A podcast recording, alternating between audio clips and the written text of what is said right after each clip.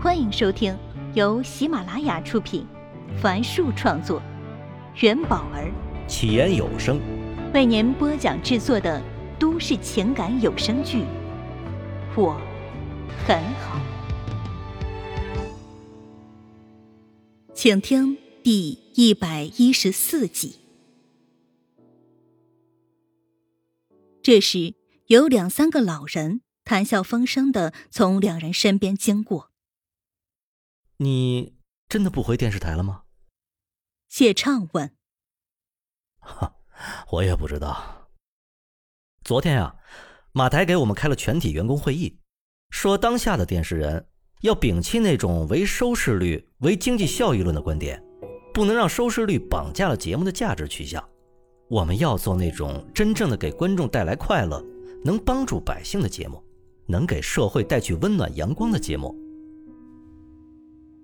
顾城停下脚步，看着谢畅，觉得他和以前有些不一样了。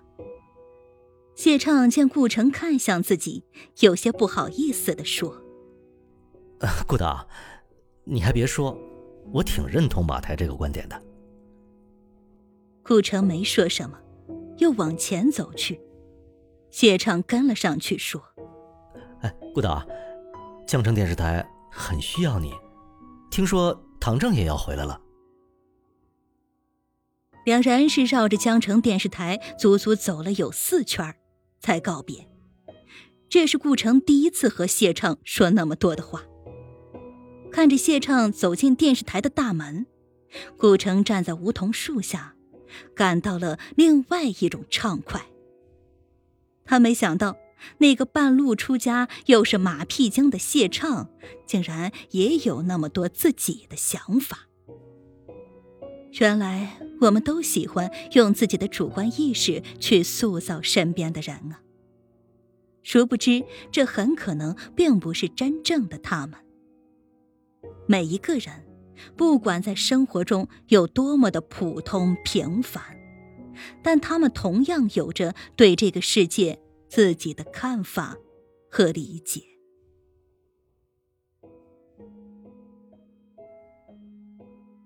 上官燕将儿子送入了幼儿园，跟老师说声再见后，向幸福万家中介所走去。今天在小区门口和顾城分开后，他往右拐，在顾城为儿子做了一个超人的姿势，惹得笑笑大笑后。他静静的看着眼前的男人，心里觉得把孩子的爷爷奶奶叫过来是正确的。他向前走了几步，和刚刚送孩子过来的家长打招呼后，喃喃自语道：“自己受点委屈，又算得了什么呢？”自打公公婆婆来到江城后。除了刚来的那两三天相安无事，此后几乎每天都会有这样亦或是那样的小冲突。生活呢，就像是一望无际的大海，看似波澜不惊，说不定下面就是礁石。掌舵人如一个不小心，就有重蹈泰坦尼克号覆辙的风险。说实话。她对她公公婆婆一点都不了解。两人自结婚后就和他们生活在距离超过千里的两个城市，每年春节才会见一次面，彼此都客客气气的。公公顾公是重庆某所大学的物理系教授，婆婆王芳是那所大学的图书馆管理员。他们在来之前。上官燕尽管有些担心，但总觉得他们是知识分子，应该知书达理，很讲道理。谁知，这事情啊，往往与想象的是相反的。前天傍晚，他陪客户看完房子后，就火急火燎的赶到了菜市场，因为罗大姐告诉他今天的海鲜相当不错，于是。他买了梭子蟹、皮皮虾、花蛤，最后还要了只澳洲龙虾。当他兴冲冲的提着海鲜到了家，正准备问婆婆是要吃葱油味的，还是要吃清蒸的时，王芳却捡起那只大龙虾，问道：“这要多少钱啊？”“ 没多少钱。”上官燕将螃蟹放在水槽里。“这又要多少钱？”婆婆冲到她身旁，指着那五只张牙舞爪的梭子蟹问：“哎，这得多少钱啊？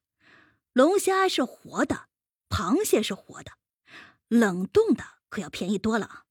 一下子买了那么多，五只怎么吃得完呀？”忍着心中的不快，上官燕转过脸去，耐着性子说。活的和冷冻的味道不一样的，这个活的呀，它肉是一丝一丝的。哼，还不都是螃蟹味儿？婆婆愤愤不平地说，突然尖叫起来：“哎呀，哦，痛死我喽！”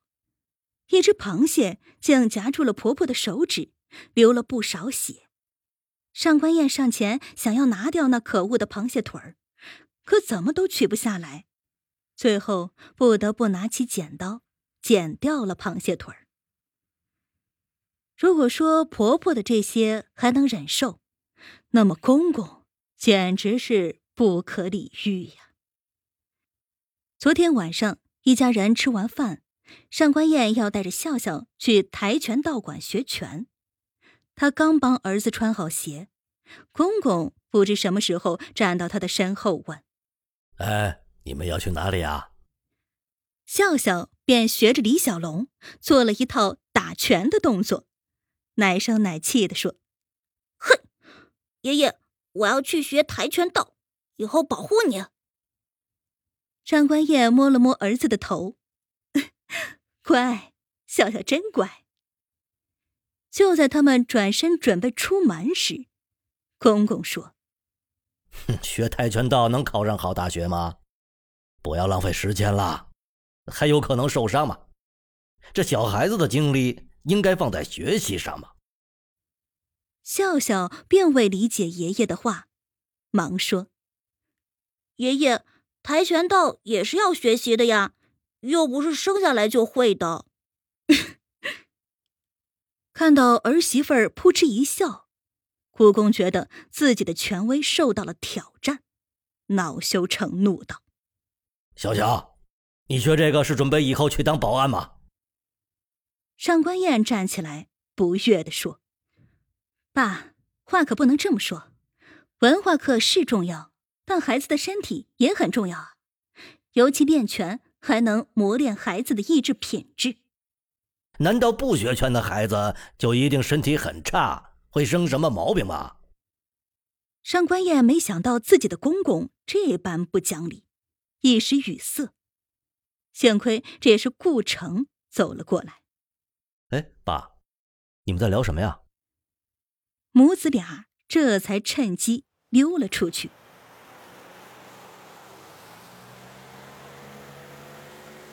一看手表，想到早上约了一个看房的客户，上官燕急忙上了一辆公交车。在上车的瞬间，他突然想到。不但婆媳关系难搞，连和公公的关系都不好搞啊！